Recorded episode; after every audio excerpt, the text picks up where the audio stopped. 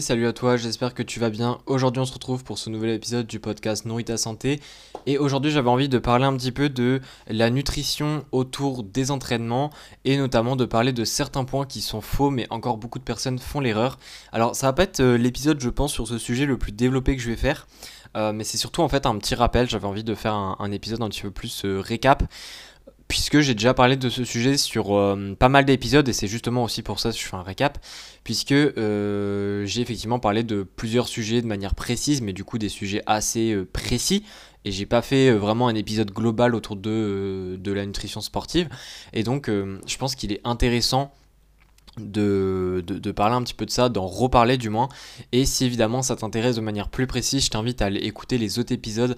Je pense que tu as juste à euh, à marquer euh, nutrition sportive, euh, nourrit ta santé, et ça devrait t'afficher les épisodes, mais j'ai effectivement déjà fait un épisode précis sur les pré-workouts, un sur le post-workout, également un sur est-ce qu'il faut prendre un intra-workout. J'ai parlé déjà de tout ça, mais j'avais envie d'un petit peu en rediscuter un petit peu plus de manière générale. Donc il y a pas mal en fait d'idées autour de la nutrition sportive et notamment les sportifs en eux-mêmes qui ont des croyances autour de ça et donc qui euh, créent un petit peu, ou pas qui créent, mais qui structurent leur, leur nutrition autour de leur entraînement en fonction de ces croyances. Et pourtant ces croyances là parfois sont vraiment totalement à côté de la plaque ce qui peut amener à une nutrition soit carrément malsaine soit carrément euh, juste une nutrition en fait qui n'a aucun intérêt. Euh, c'est à dire des efforts fournis en fait qui ne vont pas apporter de résultats puisque ce sont des, conseils qui sont faux. Donc euh, il y, a, y, a, pas mal de choses au final à discuter hein, puisque évidemment quand on parle de nutrition sportive il y a déjà toute la nutrition de manière globale, mais généralement ce qu'on parle le plus c'est évidemment le repas qui précède la séance et évidemment le repas qui euh, suit la séance. Donc euh, généralement là où il y a le plus de, de, mal compréhension, d'incompréhension plutôt, c'est euh, autour, enfin c'est pas, autour de la séance, mais c'est plutôt avant la séance. C'est notamment le pré-workout, puisque le pré-workout, parmi tous les repas autour de la séance. Euh, parce que le repas, en fait, dans la séance, il faut savoir que c'est quelque chose qui est rarement nécessaire, donc euh, je ne le considère pas comme le plus difficile, mais le pré-workout, c'est vraiment le plus compliqué. Si vraiment on doit parler en termes de difficulté à bien structurer l'alimentation pour que ça puisse être efficace, puisqu'au final, c'est très simple à comprendre, mais le pré-workout, c'est tout simplement tous les aliments qui vont être consommés avant ta séance de sport. Et donc, c'est-à-dire que entre guillemets, la digestion du repas va se faire pendant la séance de sport, alors que le post-workout, vu que c'est après la séance de sport, au final, bah, après ta séance de sport, tu vas peut-être euh, juste aller travailler, euh, tu vas peut-être euh, carrément dormir, enfin bref, tu vas pas faire un effort physique spécifique avec la recherche d'une performance spécifique comme tu l'as fait pendant ta séance.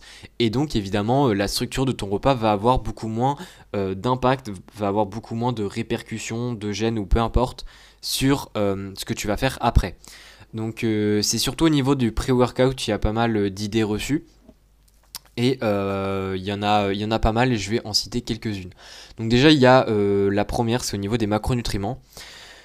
Au niveau du pré-workout. Alors pour moi le plus gros, et je vais parler surtout de celui-là en fait, c'est au niveau des sports de force surtout. Ce sont les personnes en fait qui se disent bah je fais un sport de force, je veux prendre du muscle, imaginons. C'est le cas de beaucoup de personnes, donc euh, je pense que ça peut parler pas mal. Je prendre du muscle, et donc, mon repas avant la séance de sport, je dois manger des protéines.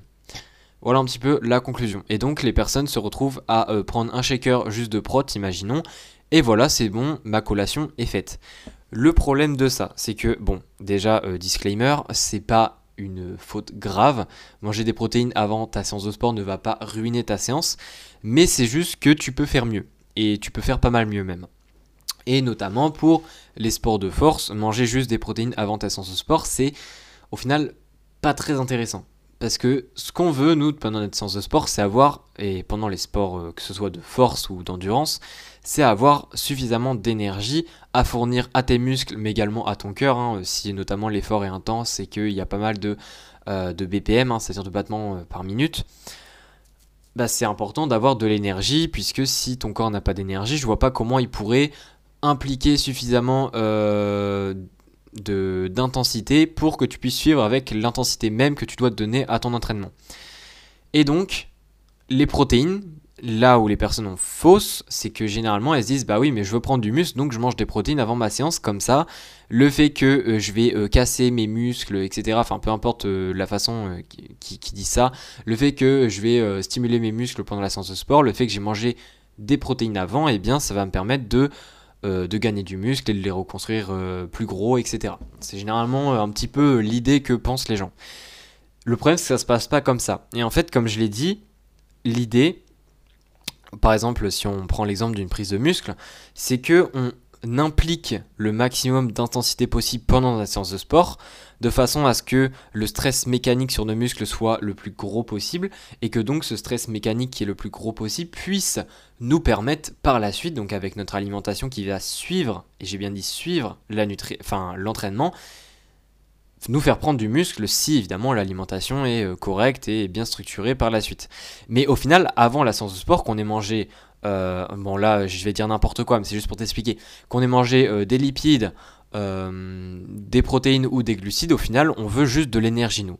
Et là tu vas peut-être te dire, ah bah du coup les lipides sont mieux, et la réponse est non. Puisque en fait ce qui est important en pré-workout, et c'est pour ça que c'est plus compliqué, c'est que à la fois on doit être en mesure euh, de consommer de l'énergie pour qu'on ait de l'énergie durant la séance de sport euh, pour la fournir à notre corps et donc avoir une bonne performance sportive.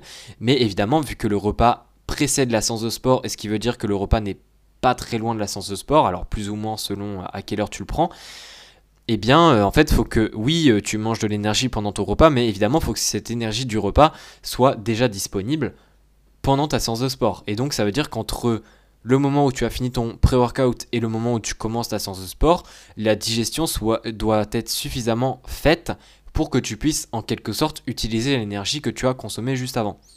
Et ça, les lipides ne peuvent pas le faire puisque les lipides, certes, ont deux fois plus d'énergie, donc de calories, que les glucides et protéines, mais euh, par contre, ils sont beaucoup plus longs à digérer. Donc au final, tu n'auras pas euh, les lipides euh, correctement digérés au moment où tu vas commencer ta séance de sport. Évidemment, ça dépend de la quantité que tu consommes, mais euh, pour que tu suffisamment d'énergie juste avec des lipides, il faut que tu en consommes de trop, en fait, tout simplement, pour que tu puisses euh, bien. Euh, enfin, tu ne pourras pas les digérer correctement avant ta séance.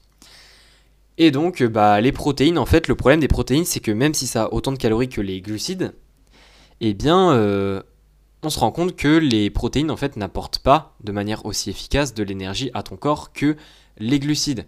Euh, parce que les protéines, ça sert principalement à un rôle structurel, à un rôle enzymatique, ce que tu veux, mais ça ne sert pas concrètement à donner de l'énergie au corps.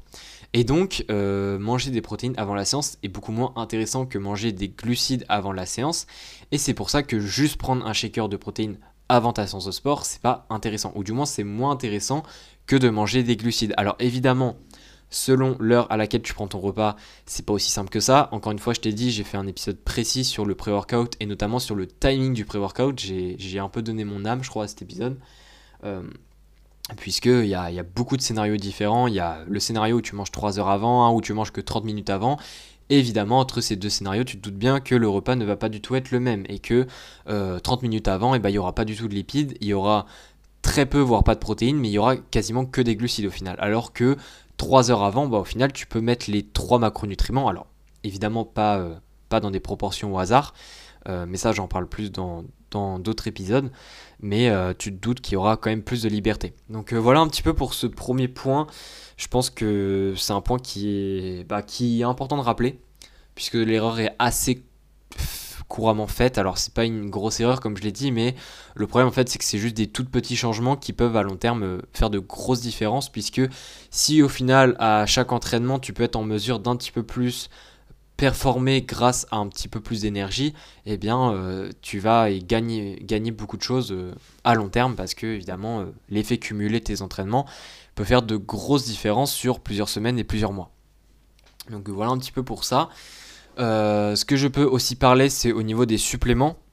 Alors, il y a des personnes qui, euh, euh, qui prennent en fait des suppléments, que ce soit des, du magnésium, des vitamines, peu importe, qui prennent des suppléments avant la séance. Parce qu'elles se disent, bah, si je prends mon, supplément avant la séance, eh bien, juste avant la séance, au final, je vais avoir d'un coup des bons taux de vitamines ou des bons taux de, de minéraux ou je ne sais quoi, et donc je serai plus performant à la séance de sport. Alors, en fait, prendre ton supplément avant ta séance de sport, c'est pas déconnant, c'est-à-dire que ça va pas vraiment t'apporter d'effets négatifs. Mais le problème de penser ça, c'est que tu as des attentes en fait qui sont totalement fausses. C'est-à-dire que le fait de prendre, imaginons, euh, un complexe euh, multivitamine, donc euh, des vitamines du groupe B, etc., avant ta séance de sport, en fait, ça va pas te donner plus d'énergie. Alors déjà, un, point qui est très clair, c'est que quand on dit que les vitamines apportent de l'énergie, c'est faux, puisque de manière scientifique, les vitamines n'ont pas d'énergie. C'est-à-dire que l'énergie en nutrition, ce sont les kilocalories. Euh, et en fait, les vitamines et minéraux n'apportent pas de kilocalories. Donc concrètement, quand tu consommes des vitamines, tu n'apportes pas vraiment d'énergie. Mais évidemment, les, enfin, les vitamines pardon, servent en tant que cofacteurs, euh, coenzymes, etc.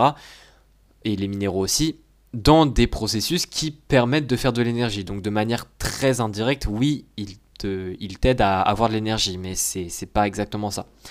Mais euh, pour en revenir au point, c'est que penser en fait que euh, c'est en prenant ce supplément-là vraiment avant la séance que ça va tout changer, c'est totalement faux. Et le problème de ça en fait, c'est que les personnes après vont penser que euh, le meilleur moment pour prendre un supplément, c'est bah au final euh, avant ta séance de sport. Alors que imaginons si on prend le magnésium, le magnésium lui a peut-être vraiment un moment qui est plus intéressant pour le prendre. Et notamment ici, ça peut être avant de se coucher parce que ça peut aider pour certaines personnes à s'endormir. Alors c'est un petit peu débattu, il y a des personnes ça fait pas trop l'effet et d'autres si. Mais là, euh, ça peut effectivement, euh, le timing peut vraiment avoir un effet. Mais par contre, prendre euh, des suppléments de vitamines ou minéraux avant ta séance de sport ne va absolument rien changer. Ce qui compte, c'est vraiment le pré-workout. Donc ça, c'est... Voilà, ça c'est un peu une idée reçue et je pense que c'est toujours intéressant de de vraiment faire comprendre en fait que ça ne va pas faire de différence. Euh, après, je sais pas si je pense à un autre truc à dire. Euh, je pense qu'il y a un autre truc important à comprendre, c'est que euh, le pré-workout, les... il y a beaucoup de personnes en fait qui pensent qu'un pré-workout c'est forcément une collation. Et ce que je veux dire par là en fait, c'est qu'il y a beaucoup de personnes qui pensent qu'avant ta séance, tu dois forcément prendre euh, un repas ou prendre une collation dans l'heure qui précède ta séance ou euh, dans les deux heures qui précèdent. C'est-à-dire que euh, si par exemple on dit à la personne qui, croit à ce mythe-là, bah non, c'est pas grave, tu manges à midi, tu t'entraînes à 16h, t'as pas besoin de manger avant, c'est-à-dire entre midi et 16h, eh bien la personne va dire ah non, non, non, il faut que je mange avant, sinon ça va pas le faire, machin, machin. En fait, et que ce soit sport d'endurance ou sport de force, hein, selon les alors évidemment selon l'effort que tu fais hein, parce que si tu fais euh, par exemple une énorme séance d'endurance euh, déjà il y a, tout un aspect euh, nutrition pendant la séance mais c'est le sujet est différent mais pour des séances basiques on va dire il n'est pas obligatoire de manger on va dire juste avant ta séance en fait ça, ça va pas changer grand chose et justement ça peut même selon les autres repas que tu as pris déjà avant dans ta journée ça peut même on va dire surcharger ta digestion et donc poser plus, plus de problèmes que de bien. Donc euh, ça c'est un petit peu le dernier point que je voulais dire dans cet épisode. Comme ça j'aurais parlé un petit peu de trois points autour de, ce sujet, euh, trois idées reçues on va dire. Et euh, du coup le troisième que j'ai dit en gros c'est bah, qu'il n'est pas nécessaire de prendre une collation juste avant ta séance de sport. Si tu as mangé un repas 3-4 heures avant, c'est totalement ok et pour certaines personnes ça peut même être carrément plus intéressant puisque la digestion au moins aura eu le temps de se faire et donc tu seras beaucoup plus léger en quelque sorte, tu te sentiras mieux, tout simplement. Euh, et je sais que notamment c'est mon cas moi pour les séances d'endurance. Je déteste prendre une collation avant une séance d'endurance. Sauf si vraiment j'ai pas mangé depuis longtemps ou quoi, ou je viens de me réveiller. à, savoir que certaines séances d'endurance, je peux les faire à jeun. Euh, ça, dépend, ça, encore une fois, ça dépend de l'intensité, hein, euh, la question d'agent, mais ça c'est un autre sujet. Mais euh, voilà, il n'y a, a, pas, euh, selon les préférences de chacun, etc., il n'y a pas d'obligation de vraiment manger avant la séance. Ça peut être contre-productif pour certains, même si pour d'autres personnes, ça peut être plutôt productif. Alors, il y a tout un aspect euh, placebo aussi, mais chacun est différent et c'est encore une fois quelque chose qui s'adapte à chacun. Donc voilà un petit peu pour cet épisode. En tout cas, si tu veux plus d'informations pour, euh, bah, pour tout ce qui est pré-workout, comment structurer vraiment précisément. J'ai à la fois fait des épisodes de podcast que tu peux retrouver, mais j'ai aussi fait, si ça t'intéresse au niveau du format, un euh, PDF gratuit euh, sur justement ce sujet-là, c'est-à-dire que je t'explique en précision dans ce PDF-là, qui fait, je crois, une dizaine de pages. Il n'est pas très long, hein, c'est vraiment, j'ai vraiment essayé de synthétiser en détaillant quand même. Bah, comment en fait structurer ton, ton pré-workout, ton post-workout, est-ce que tu as besoin d'un intra-workout? Je parle de tout ça et donc si ça t'intéresse, je t'invite à cliquer sur le premier lien dans la description du podcast. Et sinon, on se dit à la prochaine pour un nouvel épisode. Allez, ciao